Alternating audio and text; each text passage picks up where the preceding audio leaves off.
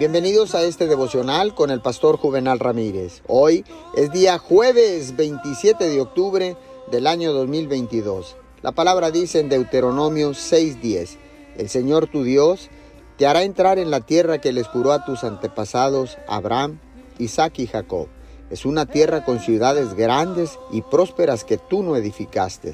No cometa el mismo error que el pueblo de Israel.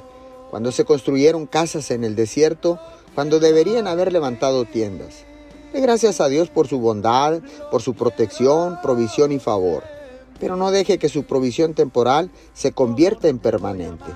Si eso no es lo que Dios puso en su espíritu, sea lo suficientemente valiente para decir, Dios, todo esto es genial, ha sido impresionante en mi vida y te doy gracias por todo esto. Pero creo que esto es solo una provisión temporal. A donde me llevas es una tierra de abundancia, un lugar como nunca lo he experimentado antes en mi vida. Dios ha sido bueno con usted, pero usted no ha visto nada todavía. Lo que Dios tiene en su futuro superará lo que ha visto en el pasado. Eso no es ser egoísta, eso es manifestar su fe por la plenitud de su destino. Señor, gracias, porque tú eres un Dios que siempre bendice abundantemente y sé que tú tienes cosas grandes para mi vida.